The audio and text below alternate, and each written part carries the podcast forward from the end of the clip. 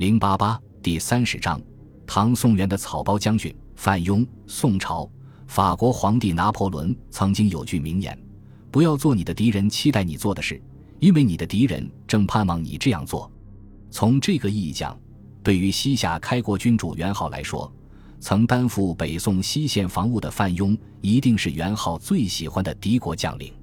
在西夏由弱变强、崛起河西的过程里，元昊想让范雍干什么，范雍就干什么，真比元昊的亲儿子还听话。说起来，从人品角度看，范雍是真正的正人君子，他为官清廉，勤于政事，百分之百的好干部形象。更可贵的是，他性格刚正不阿，在皇帝面前敢于坚持自己的原则。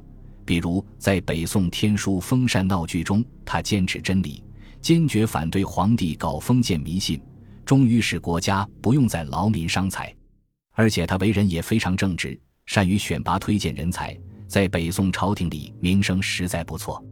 可人品好归人品好，范雍打仗却是个外行，加上身上文人特有的认死理的倔劲，使他在宋夏战争里屡出昏招，最终搞得半生英名尽毁。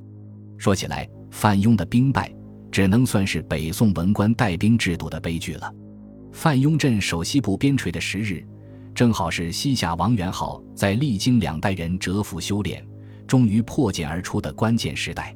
结果，范雍人延州知州时，元昊终于扯旗自立，拉开了宋夏战争的大幕，并将攻击的首要目标选在了范雍镇守的延州上。由于宋朝在这条防线上守卫甚严。于是元昊便首先致书范雍，提出要去宋朝议和。此时宋夏双方已经剑拔弩张，这种伎俩恐怕只能哄小孩子。可范雍偏偏信了。接着，元昊派遣大批部下，假意向范雍投降。按照范雍部将们的意见，这些党项降兵将以真假未知，即使接受其投降，也该将其迁居到别处安置。偏偏范雍书读得糊涂了。很想怀仁四方，反而把这些降兵安置在延州军事要地金明寨周围。至此，范雍的前两步回应全落到了元昊的陷阱里。结果某日夜晚，元昊一声炮响，诈降的党项人群起而出，与元昊大军里应外合，率先偷袭了金明寨，将金明寨的宋军来了个一网打尽，直接兵临延州城下。面对危急局面，范雍再出昏招。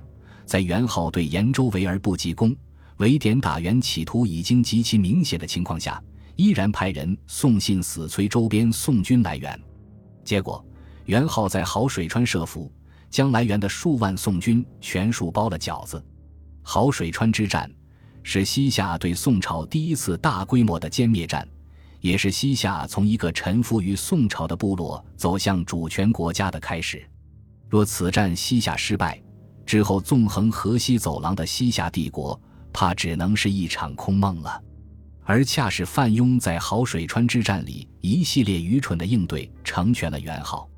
在元昊并不高明的诱骗手段面前，他就像一个听话的三岁小孩一样，一次又一次做出让元昊欢喜的事，拿出“文人我不入地狱，谁入地狱”的豪气，一次次勇敢地往陷阱里跳。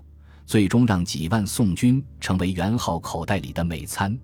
各种原因，一方面范雍文人无谋，却非统兵之才；另一方面，正是由于他人品好，脑袋里总有种以德服人的念头，却殊不知战争是你死我活的游戏，绝非书本里刻板的道德。这一般的迂腐，怕是只有春秋时期的宋襄公才能与之相比了。而这也恰恰是北宋许多统兵文臣的悲剧。